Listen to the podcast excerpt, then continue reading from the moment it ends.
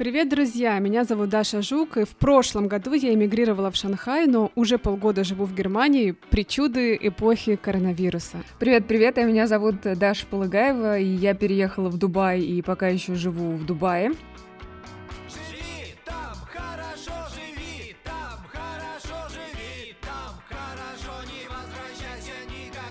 Обычно я записываюсь на балконе небоскреба, в котором я живу, но у нас, к сожалению, наступило лето, вот сейчас плюс 37, так что я прячусь под кондиционером. А у нас сегодня холодно, льет дождь и очень пахнет навозом, потому что фермеры разбросали повсюду навоз в ожидании урожая. Прекрасно, прекрасно. Ну, это небольшое отвлечение.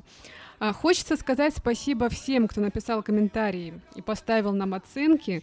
Выпуск про Серегу и историю мема «Не возвращайся никогда» произвел такой фурор, что ни Даша, ни я, ни сам Серега этого не ожидали. Да, мы все очень удивились, но нам, конечно, было очень приятно читать ваш фидбэк. Спасибо вам большое. Надеемся, что вы хорошо провели время с Серегой, с нами, с Кириллом Ивановым. И продолжайте писать отзывы. Это очень помогает узнать другим людям о нашем проекте. И подписывайтесь э, также на наш инстаграм «Живи хорошо». Туда мы выкладываем все фоточки и бэкстейджи к нашим выпускам. А еще можете подписаться на наш Patreon. Все ссылки будут в описании к этому эпизоду. Сегодня мы решили поговорить на такую необычную тему, к которой мы с Дашей, ну, прям напрямую отношения не имеем, но нам было интересно ее исследовать. Это тема дети третьей культуры или third culture kids. Вообще так называют людей, которые выросли в культуре, отличной от культуры их родителей. Ну, то есть, например, вы русские, и вы переехали жить в Дубай я ни на что не намекаю. И вот тут у вас рождается ребенок, и с одной стороны этот, этот ребенок впитывает русскую культуру вашей семьи, а с другой он впитывает дубайскую, арабскую, общаясь с внешним миром. Ну да, и таким образом он в себе аккумулирует такую некую третью культуру, такой микс. Но вот раньше считалось, что дети третьей культуры это часто дети дипломатов, миссионеров, военных. Но на самом деле сейчас у нас э, такое мобильное время, что дети третьей культуры это дети любых экспертов экспатов, которые меняют работы, переезжают из страны в страну и живут вот так вот без корней, скажем так. Даш, я знаю, что, несмотря на то, что напрямую вроде как мы с тобой отношения к детям третьей культуры не имеем, но все равно у тебя есть такая личная история с этим связанная. Да. А, мой парень — это ребенок третьей культуры. А, на самом деле я это не так скоро узнала, то есть э, Филипп не представился так на первом свидании. Привет, я Филипп, я ребенок третьей культуры. И я, в общем-то, это понятие не знала.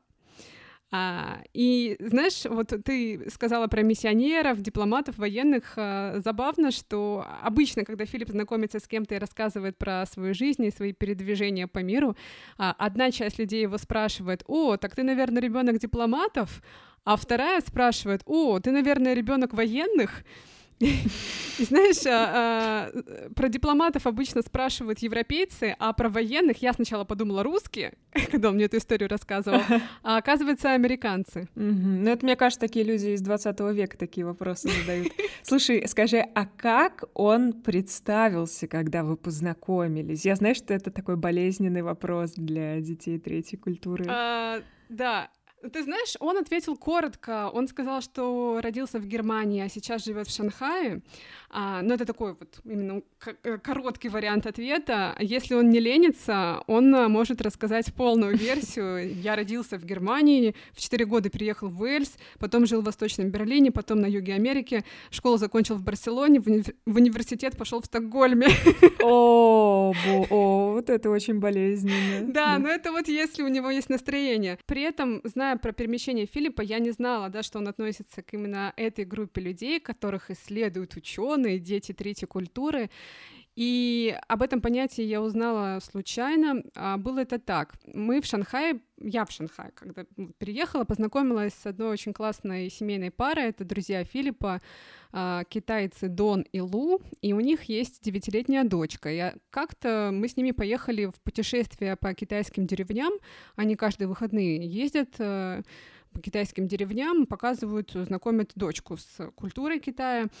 И Я наблюдала за их дочкой Эммой, ну, потому что она такая очень интересная, и увидела в ней много каких-то очень необычных качеств. для меня это все было очень странно. Например, что она такое вытворяла? путешествий? Мы с ней говорили по-английски, но я видела и чувствовала, что ей комфортнее общаться по-немецки. Она с Филиппом говорила по-немецки. Оказалось, что она родилась э, в Германии, до пяти лет прожила э, в Германии. Э, дело в том, что ее родители переехали из Китая, из Шанхая э, в Германию, потому что им захотелось получить какой-то европейский опыт жизни. Они там учились, э, Лу там писала PhD, потом они работали, и Эмму решили они рожать именно в Германии. И вот эти пять лет так на нее сильно повлияли, на формирование ее личности, что несмотря на то, что уже четыре года она живет в Шанхае, она себя считает и воспринимает как немку. Ну, и, а выглядит она, соответственно, как китаянка, да? А выглядит она как, как китаянка. Это так странно, потому что а, у нее какие-то немецкие шуточки, а, они там с Филиппом прикалываются, у них какой-то общий культурный контекст. Но я решила, что лучше пусть они сами все расскажут, давай я им позвоню, и мы с ними обсудим эту тему. Да, давай. Лу, вот скажи, когда вы с Доном решили стать родителями, и вы выбрали Германию для рождения Эммы, ты понимала, что поскольку она проведет какое-то время там, в Германии, и пойдет в немецкий детский сад, то она сформирует для себя ну, вот что-то вроде немецкой идентичности. Ну, то есть ты осознавала, что она будет как минимум наполовину немкой или, возможно, даже будет ощущать и считать себя полностью немкой, немецкой девочкой. Думаю, да, я это понимала. В это время, когда я родила Эмму, я получала PhD, и частью моего исследования было развитие языковых навыков у детей. Так что по работе мне нужно было посещать очень много детских садов в городе. Мне нравились эти детские сады, мне нравилась система, как дети там развиваются, как они общаются с учителями. А, ты знаешь, эта система очень сильно отличается от китайской. И мне она очень нравилась, так что когда я родила Эмму, я понимала, что она проведет как минимум 4 года в Германии, ну и будет вообще радоваться этому времени, проведенному в немецких детских садах. А ты помнишь, на каком языке Эмма впервые заговорила? На китайском или на немецком? На китайском. Как лингвист я понимала, что поскольку у нее точно будет хорошая немецкая среда, то дома с ней нужно говорить больше по-китайски. Ну а с тех пор, как мы переехали и живем в Китае, мы определенно говорим с ней больше по-немецки. Так что в Германии я думаю, что для нее было очень важно практиковать именно китайский язык как первый, и поэтому дома мы говорили по-китайски. Эмма встревает, но немецкий все равно лучше, чем китайский.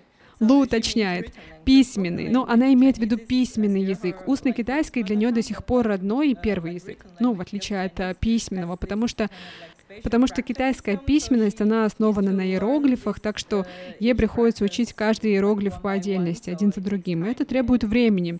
Это не так легко дается.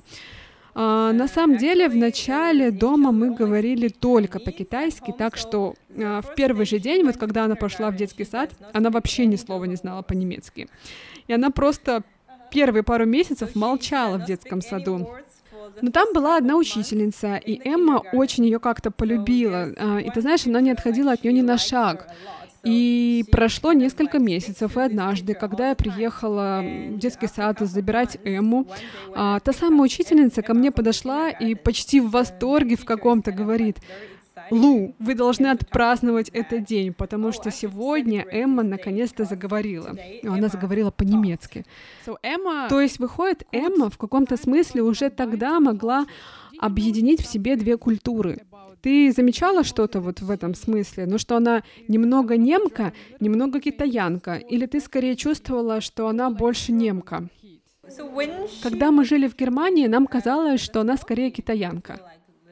Но сейчас, когда мы вернулись в Китай, и она пошла в свою немецкую школу, по-немецки она говорит лучше. И мы с мужем обнаружили, что она скорее немка, чем китаянка. Например, бывает так, что Эмма шутит, и для нее эта шутка кажется какой-то интересной. Мы с Доном вообще не понимаем, о чем речь, ну, как бы в чем смысл. Но потом, ты знаешь, до нас все-таки дошло, что все дело в культурных различиях. А вы переживали на эту тему, ну, что она может быть а, больше немкой, чем китаянкой? Uh, да, мы на самом деле переживали на эту тему, но потом мы поняли, что все, что мы можем сделать сейчас, это познакомить ее с китайской культурой. И в этом случае она точно будет ценить, любить какие-то прекрасные моменты, связанные с Китаем. Именно поэтому мы так много путешествуем, чтобы она могла познакомиться, увидеть а, разные места, культурные достопримечательности, побывать в разных музеях, ну, чтобы она была знакома с китайской историей. Эмма ушла в другую комнату играть, и я прошу Лу ее позвать обратно.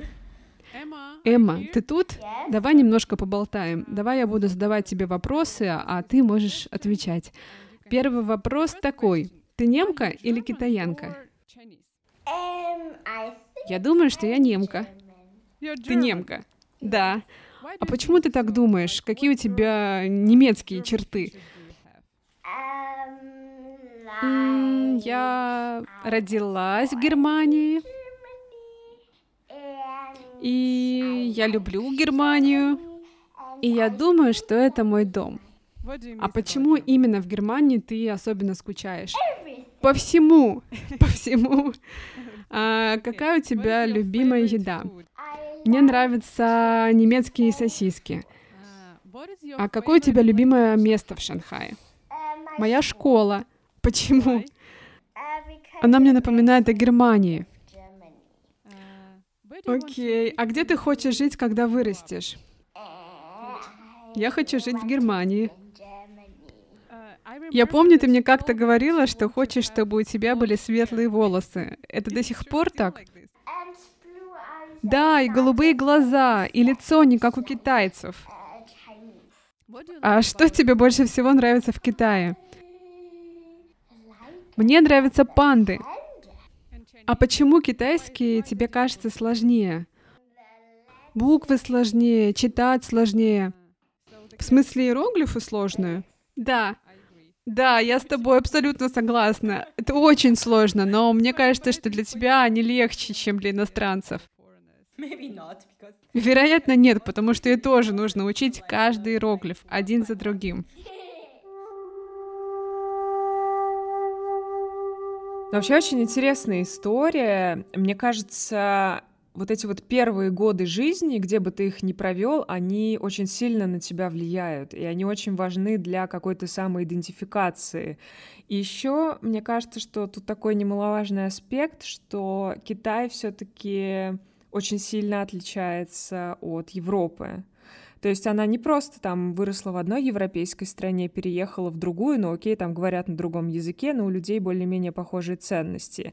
Китай, видимо, для нее стал такой какой-то совсем другой планетой. Совсем другой планетой. Еще она вдруг увидела людей, похожих на себя, и стала очень много вопросов задавать про собственную внешность. Я вот помню, мы ехали в машине, возвращаясь из этих деревень в Шанхай, и она маму, маму почему-то начала спрашивать, «Мам, вот почему я выгляжу как китаец?» А мне не нравится, я так не хочу. Ну вот я знаю похожую историю про ребенка моей подруги Даши, Дэмиан. Он родился на Бали, и он там провел все свое детство до шести лет. И он такой балийский мальчик, он темнокожий, он там тусил с ребятами из разных-разных стран. А его отец индонезиец, он говорил по-английски, по-индонезийски и почти не говорил по-русски. А потом они вернулись в Россию. И вот мне стало интересно, кем он себя ощущает. Давай я позвоню Даше и узнаю, как это все у них работает в семье. Давай.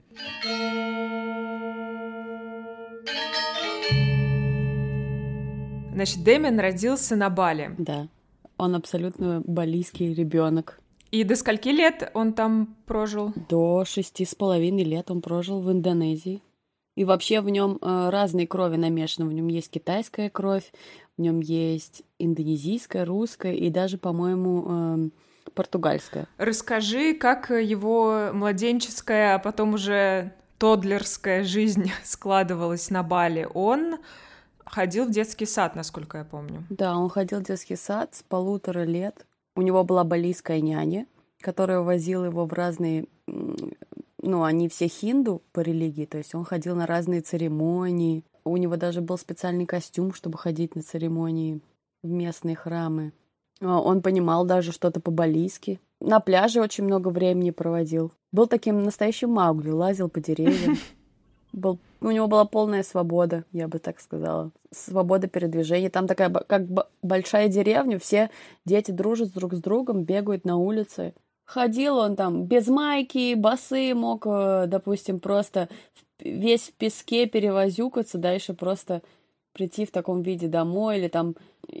Ну как? Ну, плюс он такой, он же смугленький, он реально на Маугли чем-то похож, даже визуально. Мы когда приехали сюда, в Россию, он в скейт-парк приш... пришел, его прозвали там даже Маугли. Ну, е... очень много ел фруктов, рис руками, еду он ел руками. Не, не лазил он, конечно, там на, за бананами по, по пальмам, но, но кокосы из кокосов пил. Там же очень много кокосовой вот этой воды. Слушай, а когда он начал говорить, он на каком языке заговорил? хороший вопрос. Ну, мне кажется, больше на английском и на индонезийском. На русском он вообще очень долго не говорил. До, до последнего момента, когда мы приехали сюда, даже я бы сказала, что к первому классу он очень мало говорил даже толком предложений не мог так прям собирать. А для тебя было важно в этот момент, все-таки ты в другой культуре была, и ребенок у тебя подрастал совсем в другой культуре, ну что-то ему передать, что-то русское, я не знаю, может быть, мультики ты ему какие-нибудь советские показывала, сказки русские рассказывала? А, советские мультики я ему не показывала, это точно. А, книжки, да, я ему читала. Я, я вообще-то всегда с ним старалась говорить на русском. Просто он мне всегда отвечал на, на другом языке. То есть он понимал, что я говорю, но отвечал на английском или на, на индонезийском. Перемешку, в общем, все. Книжки мы с ним русские читали, у нас было много всяких разных книжек. Там русская комьюнити, то есть он, у него были русские друзья, и он с ними как-то так старался что-то по-русски говорить. У него появился там лучший друг Моти, и вот он с ним и бабушка Мотина там жила, и бабушка всегда по-русски с ними разговаривала. И он там, она их кормила, они какие-то там сказки читали, игры, в игры играли. Вот она, наверное, была каким-то для него таким островком русского, русской культуры. Скажи, а когда он э, приезжал в Россию, вот ты уже говорила, что он в какой-то момент начинал говорить предложениями, хотя на Бали отказывался вообще с тобой разговаривать по-русски. Как он еще как-то вот э, у него тумблер этот переключался на его русскость? В России? Ну, он стал, мог есть борщ какой-то, который он вообще никогда в жизни не ел там. Э, колбасу полюбил. Папочка его там все время кормила. Колбасой. Снег. Он очень любит снег, любит валяться в этом снегу. Бесконечно. Даже если его очень мало, и он грязный, он все равно будет в нем валяться. Наверное, это в нем русское. У вас был еще период, когда вы полгода жили в Китае. Как он реагировал на Китай? Потому что это еще одна какая-то культура, в которую ты его погрузила. В Китае. В Китае там вообще все было на китайском. Мне был, был всего два человека, которые говорили по-английски. В школе он только на китайском должен был говорить и понимать какие-то указания ему на китайском. Он, мы даже стали с ним учить этот китайский. У нас была преподавательница по китайскому, песни пели на китайском. И плюс его китайцы просто обожали. То есть он там был звезда, его там местная звезда. Все хотели с ним сфотографироваться, если просто выходили в город. Не знаю, э, как там тоже достаточно быстро адаптируюсь. Ну, наверное, просто он привык к тому, что очень много разных культур рядом с ним. Mm-hmm. Поэтому для него это, ну, как неудивительно. А как тебе кажется, чем он, ребенок, э, выращенный в одной культуре, потом переехавший в другой, имеющий опыт жизни в третьей, отличается вот от детей, которые там все свое детство проводят, если не в одном городе, то в одной стране, то есть в одной какой-то культуре? Мне кажется, у него кругозор шире и более толерантен к разным культурам, нациям, расам религиям даже, да? Я уже упоминала, что там папа у него вообще католик, и он с папой ходил в католическую церковь.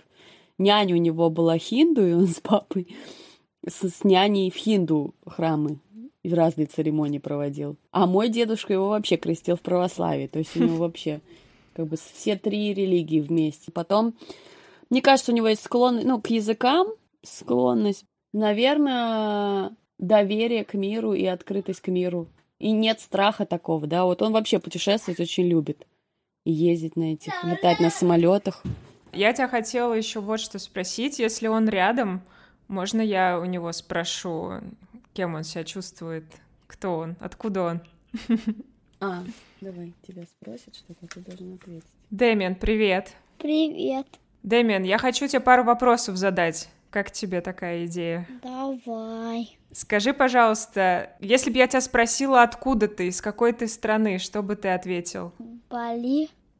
Я живу на Бали. То есть ты балийский мальчик. Да. А как так вышло? Ты же сейчас живешь в России и говоришь со мной на русском языке. Не знаю. То есть ты не русский мальчик все-таки. Русский и балийский. А где тебе больше нравится, в Москве или на Бали? На Бали. Ты скучаешь, да? Да. Почему скучаешь? Что там было самым классным? Ну, есть пляж, тепло там никогда не будет зимы. И нет так много интернета, что и приставки нет. Ну, потому что по- тут все смотрят такие фильмы, а гулять почти не хотят. Не хотят. А снег ты любишь, скажи? Снег, да. И еда вкусная еще. Ага. Что ты любишь больше всего?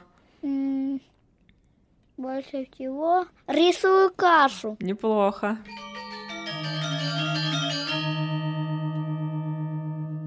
А вообще само это понятие «дети третьей культуры» ввели социологи Джон и Рут Усима. Они в 50-х э, долго тусили со своими детьми в Индии и, видимо, поняли, что их дети, они впитывают две культуры в себя. Да. Потом еще много кто этим занимался, феноменом а, его исследовал. И вот, а, согласно некоторым исследованиям, а, дети третьей культуры в четыре раза чаще получают статус докторов наук. Ну, вообще часто пишут, что у них такой Интересно. Да, очень высокий уровень образования, как правило, что они такие эрудированные, интеллектуальные, знают много языков. И еще среди них много таких довольно успешных людей, как, например, Барак Обама. М. Он родился от кенийского отца и американской матери, а позже, когда его мама вышла замуж за другого мужчину, индонезийца, кстати, а, они переехали в Джакарту. Мгм. Вот, и он в себя впитал вот чуть ли не даже не три культуры. А знаешь, кто не является ребенком третьей культуры? Кто? Дональд Трамп. Не самый толерантный к разным Поэтому он нам не так нравится, как Барак да, человек. Но при этом есть и минусы, о которых тоже как бы исследователи предупреждают, что ли, родителей, которые ведут такой образ жизни. Ну вот это, видимо, что-то, о чем тебе говорила Эмма. Это безразличие к родной культуре, например. Я так понимаю, что она как-то не рукоплескает Мгм. э, китайской культуре, пока еще пока еще как-то не поняла, что это. Очень часто дети третьей культуры, они просто не понимают, где их корни, они не понимают, где их дом, то есть у них нет, ну, как будто бы почвы под ногами. Да, ну, в общем, э, предупреждают ученые о том, что мо- может быть ощущение и какой-то безнадежности, какой-то тоски, такой еще небезопасности, уязвимости, чувство потери, потому что ты очень часто, особенно если ты часто переезжаешь из страны в страну, то ты оставляешь друзей, близких тебе людей, там, школу, да, и ты как бы, с одной стороны, переживаешь, с другой стороны, ты привыкаешь к этому состоянию. Ну, вот мы поговорили с детьми-детьми третьей культуры, то есть они прямо сейчас переживают свое детство и взращивают в себе эту третью культуру. А нам захотелось найти взрослого ребенка третьей культуры, то есть человека, который какую-то большую часть своей жизни прожил не в стране, которая является родиной для его родителей. И мы вспомнили, что наша хорошая знакомая и коллега Наташа Шанецкая уехала из Советского еще Союза в Штаты в тинейджерском возрасте, но все равно она ощущала себя достаточно юной в этот момент. Да. Знаешь, ну, это прям, правда, очень любопытно, что в силу своей биографии она в себе объединила два опыта, то есть два стиля жизни, два восприятия, и образовала такую свою уникальную третью культуру, третий образ мысли и жизни. Да, это очень интересно. Ну, давай наберем Наташи, позвоним ей в Портленд и узнаем, как это все получилось. Давай. Наташа, Так, здравствуйте, здравствуйте, девочки. здравствуйте, подкастеры. Ой, слышу хороший звук. Да. Просто все такие профи с микрофонами. Слушай, ну нифига себе, у меня, видишь, как сын все вообще тут прям подсобил, можно сказать, как знал. Класс. Наташ, а расскажи, пожалуйста, для начала, где ты родилась, а, где ты выросла, в какой семье ты росла? Что ты помнишь о советской действительности? Слушай, ну о советской действительности я помню многое, надо сказать. Не знаю, хорошо это или плохо. Родилась я в Москве, в семье художника по костюмам и художника-графика. Ну, в общем, у меня было довольно э, счастливое советское детство со всеми пионерскими лагерями, э, октябрятами, пионерами и прочими. А, но, тем не менее, у меня всегда было ощущение, что что-то как-то вот не то. Как будто бы нас чего-то лишают и забыли нам об этом сказать. И вот какое-то такое чувство, оно меня не покидало до, ну, вот 17 лет, пока я так или иначе не уговорила своего первого молодого человека, с которым я познакомила в школе. Он был евреем, в отличие от моей семьи, ну, по крайней мере, официальным евреем. И я не уговорила его э, подговорить всю его семью и свалить в Америку. Угу. И ты при этом еще подговорила свою семью. Слушай, моя семья состояла из моей мамы на тот момент. Ну, то есть у меня был, естественно, и папа, а, но подговаривать мне пришлось только маму. Она мне была необходима. Это был 90-й год. Я не могла тогда уехать сама никак, потому что мне не было 18 лет. Мне только исполнилось за две недели до нашего отъезда, мне исполнилось 17. Слушай, а что такое свалить в Америку в 90-й год? То есть нужны были какие-то там визы, документы? Туристическая виза. У нас была туристическая виза, но, но те времена отличались от нынешних тем, что как только самолет садился в Нью-Йорке, люди аплодировали, потому что никто из них не планировал возвращаться. Ну, то есть это были самолеты просто набитые как бы иммигрантами, ну, нелегалами. Ну вот, и я была среди них. Какие у тебя были первые впечатления от Штатов? У меня было полное ощущение, что меня наебали.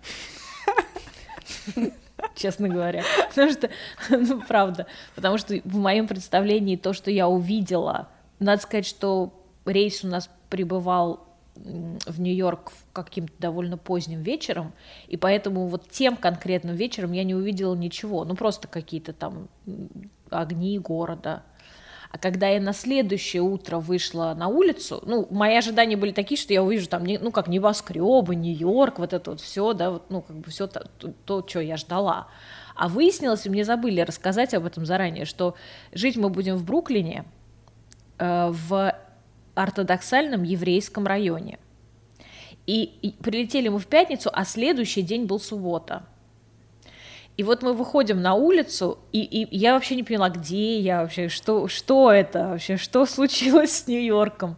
То есть там, во-первых, это все выглядело совершенно иначе, это какая-то одноэтажная Америка, обшарпанная, бруклинская, вот это вот какая-то серость. Ну, сейчас это все, конечно, выглядит совершенно иначе, но тем не менее, это был район Бора-парк, жестко э, ортодоксальный, суббота, хасиды, все, всей семьей, женщины в париках, мужчины в огромных меховых шапках, значит, разгуливают по району. И вот эти все процессии, они, значит, туда-сюда гуляют, и я такая вообще как бы вышла и просто офигела, ничего не поняла, и как-то, в общем, постепенно стала осознавать, что я попала немножко в другую сказку.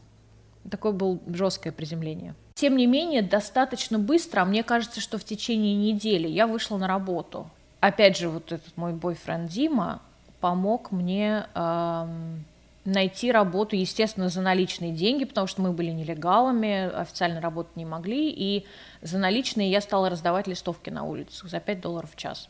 И делать был в Манхэттене. И как только я попала в Манхэттен, я поняла, что нет, вообще-то жизнь есть на этой планете. Там я тут же обрела друзей, таких же неприкаянных, как я сама, примерно такого же возраста, и мы стали некой шайкой-лейкой. Слушай, а сколько времени примерно у тебя ушло, ну вот с учетом того, что ты вроде как была взрослой, с другой стороны, ты чувствовала себя ребенком, на вот этот адаптационный период, и когда ты поняла, что ты уже начинаешь меняться, и что уже, ты уже не советская девочка, а что ты уже становишься американкой? Слушай, ну вот в течение первых, первого полугода я познакомилась со своим будущим мужем. Вышла я замуж за него в 18 лет, а познакомилась я с ним в 17. Отчасти потому, что умер мой папа, он был на 20 лет меня старше, мой будущий муж, и, ну, мне, конечно, нужно было кому-то запрыгнуть на ручки. Вот, и я к нему запрыгнула на ручки, и он стал, в общем, моим проводником в американскую жизнь. Естественно, он не говорил ни слова по-русски, поэтому моя, мое вот это погружение, оно было крайне стремительным, потому что я сразу попала в среду и попала в полное отсутствие каких-либо русскоязычных вообще людей, друзей и прочее. Мы уехали из Нью-Йорка с ним, и потом там через какое-то количество всяких разных перетурбаций мы оказались в Сан-Франциско где я вообще не знала ни одного человека. Ну, то есть пол, было полное погружение. И надо сказать, что к моменту моего с ним развода, а это было через 4 года, я была уже вообще полностью интегрированной. В смысле языка, в смысле культуры, в смысле, ну вот как бы вс- всего.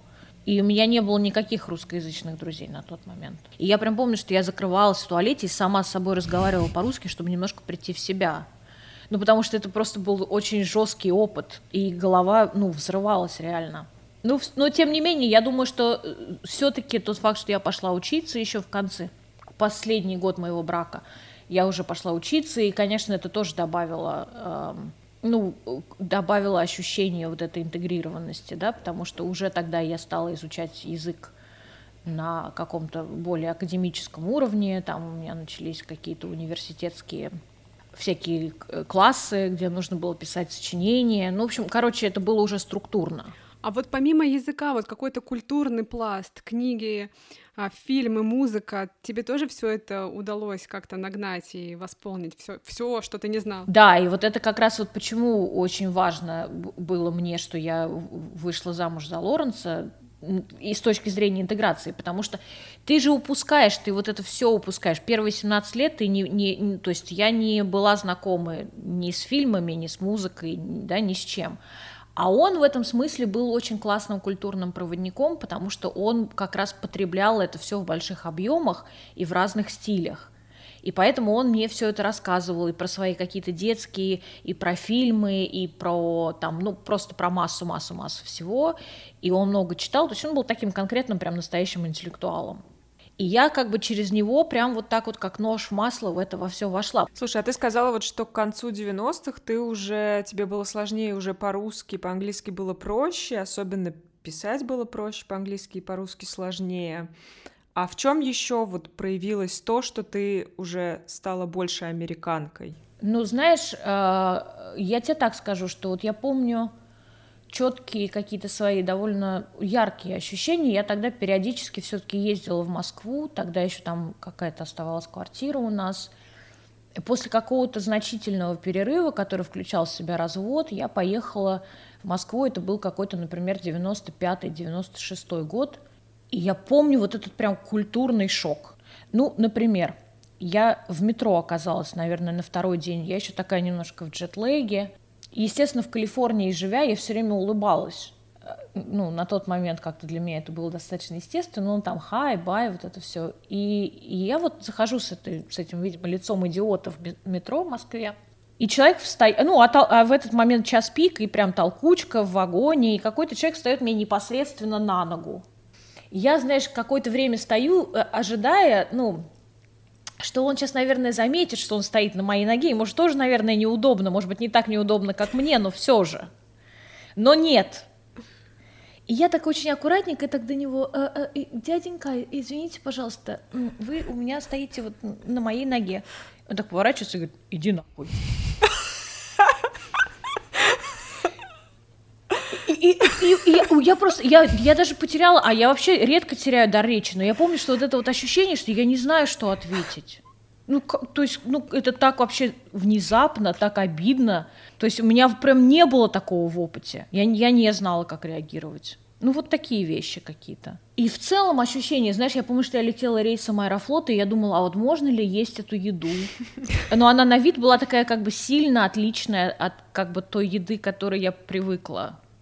Слушай, скажи, ты сейчас э, чувствуешь ли ты себя ну, взрослым ребенком третьей культуры, и, может быть, ты об этом задумывалась и раньше тоже, что ты такой микс Слушай, ты знаешь, я тебе хочу так сказать. Вчера мне Даша прислала эти статьи, я их прочитала, и у меня был прям на самом деле такое эмоциональное облегчение вообще невероятное, потому что я поняла, что вообще-то такие, и что я не одна, и вообще, что таких людей много, и они даже описаны, и это вообще нормально. Потому что вот это ощущение одновременно легкости и бездомности, оно со мной всю жизнь. И иногда, конечно, тяжело с этим, но есть как есть. В чем ты себя узнала? А, ну смотри, во-первых, вот э, легкость на подъем, да, и понимание, что в принципе можно попрощаться с кем угодно, и с одной стороны отгоревать эту потерю, а с другой стороны в нынешнем мире на самом деле ничего не потерять. Ну то есть вот мои привязанности даже сейчас после 15 лет жизни в Москве, вот я вернулась в 2000-м, да, и прожила 15 довольно мощных таких лет, за которые я там сделала определенную карьеру, родила двоих детей, там построила дом, ну и сделала массу, массу, массу всяких разных других важных дел. И потом в один момент я просто взяла, собрала два чемодана, и все. И вот, ну, и вот я здесь. И точно так же было в 2000 году, когда после 10 лет жизни в Штатах я тоже собрала два чемодана и переехала в Москву. Ты сказала про бездомность, про, про то, что у тебя нет связи ни с одной из стран. Но при этом как ты саму себя определяешь? Ты русская или ты американка? Неизвестно. Неправда. Я не знаю. Ну, смотри, а, я вообще всегда выступаю на стороне как бы слабой, все потерянные, отверженные, покинутые, это все всегда мои ребята. Поэтому, если вдруг обижают русских, я русская. Вот, если вдруг обижают американцев, я американка. Ну, как-то вот так, ситуативно. И это, кстати, интересный вопрос. Вопрос, э, э, то есть ответ на вопрос, откуда я. Я всегда очень по-разному отвечаю на этот вопрос, потому что единого ответа нет. Я иногда говорю, что я из Нью-Йорка. Могу сказать, что я из Москвы, в зависимости от ну, ситуации. С русскими я обычно сразу говорю, что я из Москвы, ну, потому что так понятнее. Вот, а с американцами и прочими, ну, не факт. А что еще откликается у тебя из... Да? Ну, вот бездомность. Это самое, самое э, жесткое вообще в моей жизни ощущение, вплоть до того, что я даже обращалась к астрологам и спрашивала у них, а вообще можно это как-нибудь поправить? Да, или вообще, а когда-нибудь это закончится? Ну, или есть какое-нибудь место на Земле, в любом, можно в Африке, где вот, ну, как бы я буду чувствовать себя наконец-то дома. Ну и астрологический ответ нет. Наташа, а ты вот сказала, что вот это ощущение, как бы чувство дома, родины, не знаю, уместно ли слово родина, ну, в общем, какая-то опора, которая есть у твоего мужа, у тебя этой опоры нет, нет этого ощущения. А в чем ты все-таки находишь ну, заземление какое-то для себя. Все-таки опора, мне кажется, она важна для психологического здоровья. Вот, да, и мне кажется, что это какая-то система собственных ценностей. И это какой-то, знаешь, внутренний компас, который я сама для себя как-то собрала по кускам, и с помощью которого я ищу себе подобных по всему миру. Ну, то есть я как бы вот собираю какую-то свою эм, семью, наверное, ну, таких вот себе близких по духу людей, вот по этому принципу. Я не могу его четко описать, наверное, сейчас, потому что это про все-все-все. Да, это касается каких-то и психологических установок, и ценностных каких-то вещей, и а, морально-этических, наверное, тоже, и культурных, и всяких-всяких. То есть их масса. И это мне помогает понимать, что где бы я ни оказалась, я, наверное, смогу к чему-то, знаешь, как-то вот э, прильнуть. Ну вот Наташа, она говорила и о плюсах вот этого состояния, да, быть ребенком третьей культуры. И мне показалось, что она довольно много на самом деле говорила о минусах.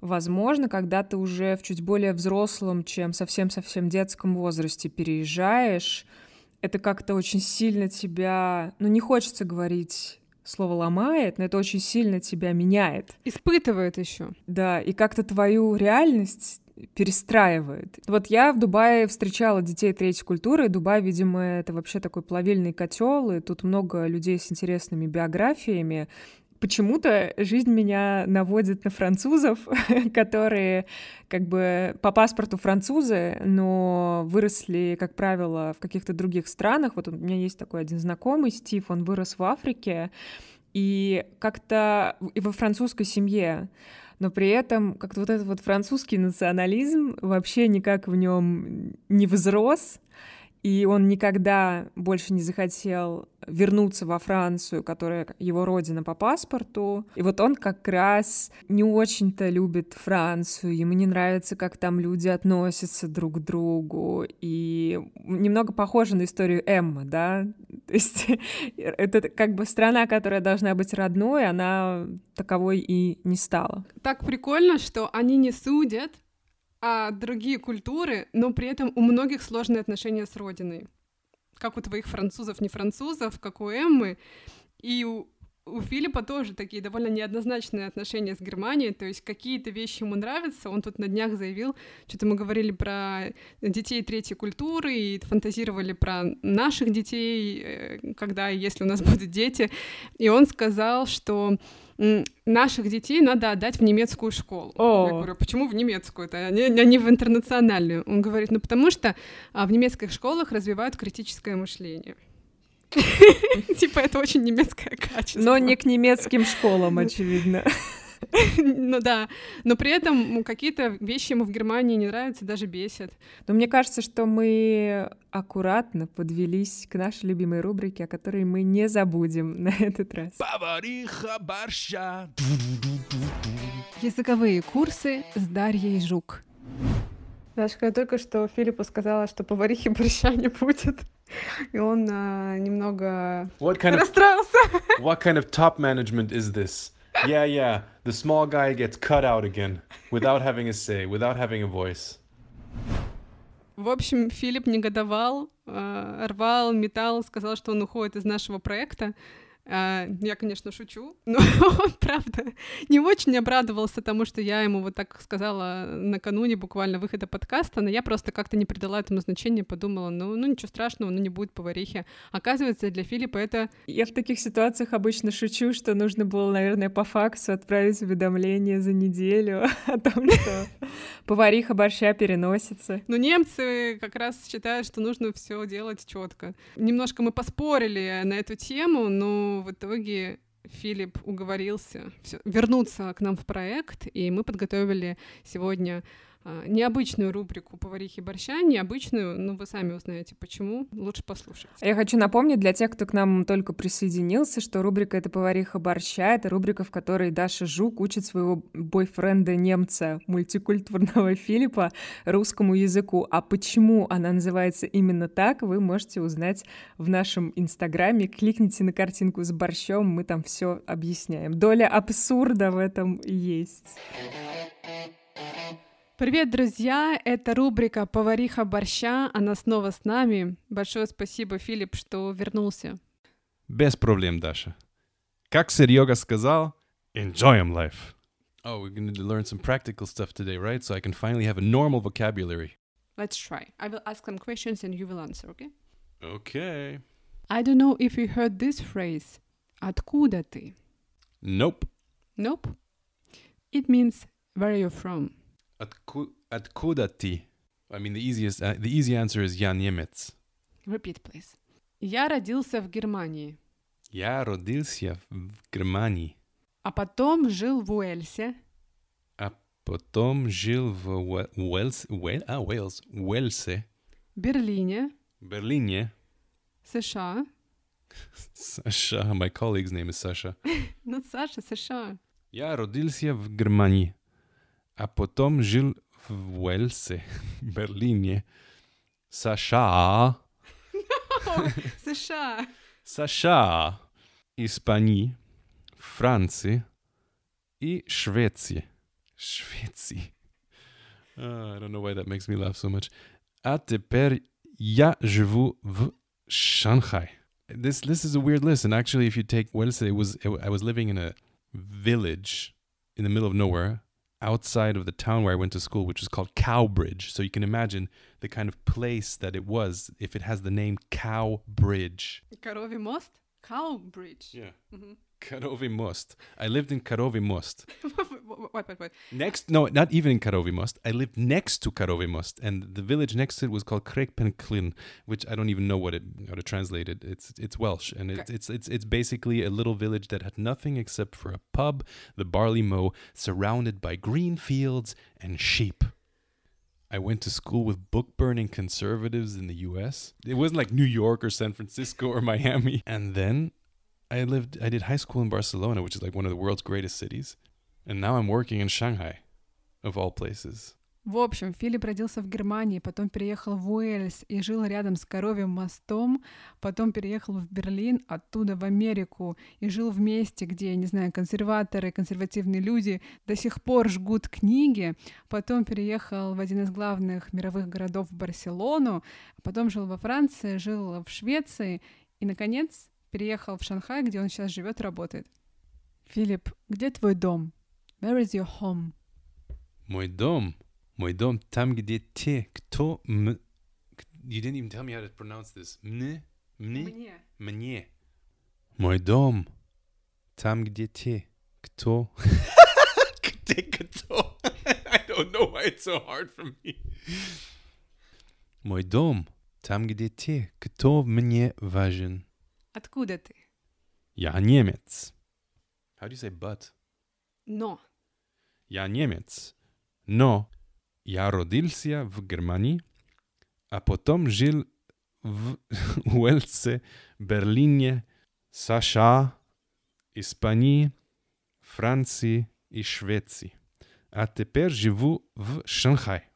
Очевидно, я ребенок третьей культуры. This is definitely more useful than all the stuff I've been learning so far. I'm happy that you are kind of happy today, finally. Пока-пока. Живите там хорошо. Представляешь, Даш, может быть, наш подкаст будет длиться так долго, что мы сможем уже рассказывать о своих детях и о том, на каком языке они говорят и как мы их этому учим. Передать подкаст детям, да, по наследству. А теперь это твой подкаст. Говори по-русски. Без проблем, Даша. Ну что, мне кажется, что мы с тобой прояснили многие моменты интересные про детей третьей культуры, потому что вот все-таки это нас тоже касается, потому что у нас дети такими могут быть. То есть в каком-то смысле это личная тема. Да, надеюсь, вам было интересно. Пишите нам в комментариях, кстати, на какие темы вы бы хотели услышать выпуски нашего подкаста. Спасибо, что дослушали до конца. Пока-пока. Пока-пока и живите там хорошо, друзья. Живи там хорошо, не